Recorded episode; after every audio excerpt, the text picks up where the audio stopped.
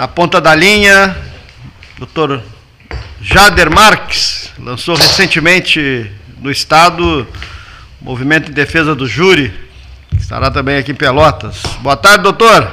Boa tarde, meu amigo. Como estão? Boa tarde a todos os ouvintes. Satisfação em recebê-lo aqui no 13 Horas, para a gente falar um pouco dessa ideia, né, que está na sua publicação, a partir de mudança, a partir de uma mudança no Código Penal, é isso? Agora uma movimentação da, da Câmara, a comissão do projeto de reforma do CPC, apresentou um substitutivo que altera significativamente o Código de Processo Penal. E naquilo que importa, sobretudo para quem eh, trabalha com o Tribunal do Júri, né, vem um novo procedimento do júri por aí, uma, um procedimento bastante diferente que vai alterar de maneira bastante significativa o modo como a gente enxerga o Tribunal do Júri há tantos anos. Nós temos um código que é de 1940. De lá para cá, um código que vem sofrendo reformas pontuais, reforma um artigo aqui, muda algum instituto. Em 2008 houve uma alteração bastante significativa do, de todo o procedimento do júri, uma reforma ampla só desse, desse aspecto. Eram as reformas pontuais da comissão levada pela, pela jurista Ada Grinoso, numa época em que se viu que, bom, nós estamos tentando há tantos anos mudar o código inteiro que não vai dar certo. Então vamos dividir em várias, várias reformas pontuais. E assim foi. 2008 entrou uma reforma que mudou bastante o júri, mas fez aquilo que nós não, que nós não queríamos, né? É, que gerou uma coxa de retalhos. Nós temos um código péssimo, né? é, cheio de incongruências e de problemas. E agora, com essa uh, ideia da comissão de fechar um projeto geral de reforma, de um código completamente novo, uma tramitação que vem desde 2008, 2009, 2010, houve algumas alterações no substitutivo, e, e anda lá pela Câmara esse, esse projeto à espera de um encaminhamento para votação. Depois da pandemia, eles tentaram movimentar na, na, em 2020 o, o projeto, não, não, não tiveram muito êxito, mas agora a determinação do deputado, que é o relator, João Campos, é de terminar definitivamente, votar esse substitutivo aí e mandar esse TPP para discussão com a sociedade, tentar aprovar isso aí. O, o, o, no Boa Justiça ganha um novo júri. É. Não é uma coisa meio ultrapassada na sua, no contexto hoje de informações, eu, eu vejo pelo seguinte: o, o, o, Tribunal de Júri é composto pelo Conselho de Sentença, né, que acaba sendo quem decide. E hoje, com a gama de, de informações que tem redes sociais, né, não há como um Conselho de Sentença ser, seja uh, imparcial, ele vai, ele vai para o tribunal do júri já completamente feito pela, pelas grandes, os grandes conglomerados de comunicação, no meu entender. Né? Perde um pouco aquele sentido. Então, sabe que o, o, que, o que o Tribunal do Júri preserva ao longo de, de, todos os tempos é que, por ser uma, uma composição, em primeiro lugar, aleatória, né? É, é óbvio que há uma certa, há uma certa identidade, assim, né? na, na, são, há, muito, há muitos casos de funcionários públicos, professores, bancários, há uma classe média, assim, na, na sua maioria, né? pessoas com disponibilidade para estarem ali no julgamento o dia inteiro, né?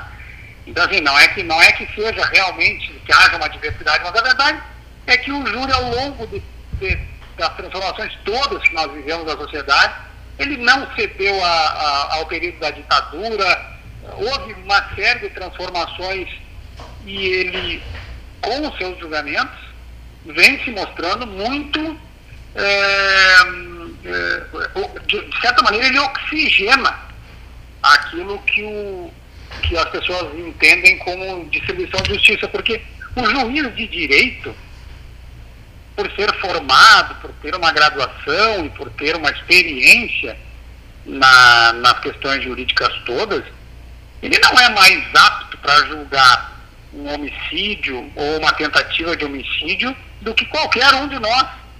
Porque, na verdade, o que acontece no tribunal do júri é que um promotor de justiça conta uma, uma versão de um fato a partir das provas, ele identifica uma dinâmica, ele fala daquilo que aconteceu e ele pede aos jurados que condenem a pessoa acusada porque ela não abriu, não agiu sobre o amparo de nenhuma causa que tornasse aquela ação dela legítima.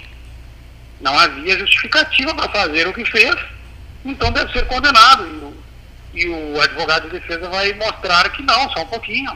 A atitude desse cidadão não foi uma atitude de quem quer matar, simplesmente ele, ele agiu porque tinha aqui uma causa, uma, uma legítima defesa, ele estava defendendo a sua pessoa, ele estava atuando para defender um terceiro, ou, ou ele efetivamente não queria matar, enfim. E isso não precisa ser letrado em direito para saber. E a, quando se faz a comparação sobre uh, a influência ou da mídia ou dos conglomerados, ou seja lá do que for, eu não busco exemplos de outras pessoas, eu pego os meus exemplos de situações minhas em que a força, o poderio, até a, a, o trabalho midiático caminha num sentido e a gente obtém os julgamentos na, na linha do direito, e o caso Kiss, por exemplo, é um exemplo, é, uma, é uma, uma um paradigma muito bom para isso. Basta ver que em 2017 o caso Kiss foi desclassificado para culposo. Né? Foi desclassificado para culposo. Toda a imprensa queria para um, um outro sentido. Eu já tive julgamentos pelo tribunal do júri, muitos aqui, contrariando completamente uma linha, um sentido que a, que a imprensa dava, ou que a própria comunidade, pelas suas. Aí pode, vamos, não vamos colocar isso na imprensa, vamos colocar em redes sociais, seja lá o que for. Eu acredito que uh, o, o, a pessoa que é escolhida na sociedade para compor o conselho de sentença, ela está ali, ela senta naquele naquela cadeira de jurado à espera de que alguém lhe mostre a razoabilidade de um argumento. Olha só, está vendo aqui que essa pessoa está dizendo que viu tal coisa, que fez tal coisa, que aconteceu tal coisa? São pessoas que uh, ponderam o que está sendo dito, as provas que foram produzidas, veem ali na presença deles as testemunhas prestando depoimento, e aí eles julgam. E o, cidadão chamado Sérgio Moro, que foi juiz, que foi ministro, que hoje eu até não sei mais que, que ele, como é que a gente pode chamar esse cidadão, Sérgio Moro, ele mostrou que usar uma toga de de direito não dá credencial nem de honorabilidade, nem de lisura, de conhecimento de quem quer que seja, né? Esse cidadão deu uma aula de, de, eh, daquilo que nós não queremos como uh, na figura de um julgador. Na sua opinião, né? Sim, porque eu não concordo. Ao falar do juiz de direito, não há uma garantia de que nós tenhamos aí alguém melhor que o jurado por si só, pelo fato de direito. Porque nós Sim. temos pessoas desonestas, entende? Em todas as áreas. E esse, esse juiz, quando trocou mensagens com os promotores, ele violou aquilo que é a garantia de qualquer réu, que é exatamente a palavra que o senhor usou, a imparcialidade. Eu estou usando esse exemplo para dizer que o juiz ou o jurado são pessoas que nós pressupomos e temos a, a enfim, temos o dever até de, de entender assim, são pessoas que vêm para fazer o seu melhor ali. Né? O conhecimento jurídico não afasta o jurado da possibilidade de julgar os fatos, porque são fatos da vida, né?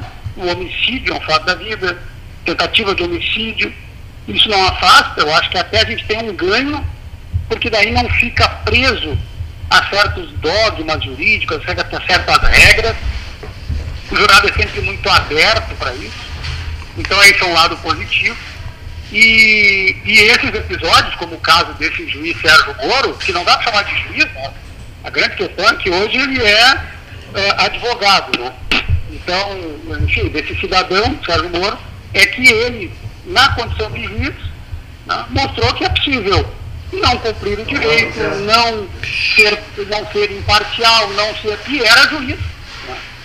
Então, como eu falei, o jurado ele oxigena muito, porque ele mostra que alguém do povo pode ser absolutamente imparcial e julgar de uma maneira correta, mesmo sem conhecimento técnico. Tá certo. Criminalista Jader Marques, advogado, né, que recentemente lançou no Estado um movimento em defesa do júri, o MDJ, né, falando aqui para o 13 Horas da Rádio Universidade. Ele que vai atuar no júri popular no caso da Boate Kiss, onde morreram 242 pessoas lá em 2013. Pedro Piegas aqui conosco, né, o Cleito já está aqui, né, e também o nosso convidado, né, o Sérgio Renan Alves. Nós vamos falar de azeite, o azeite Dom Feliciano.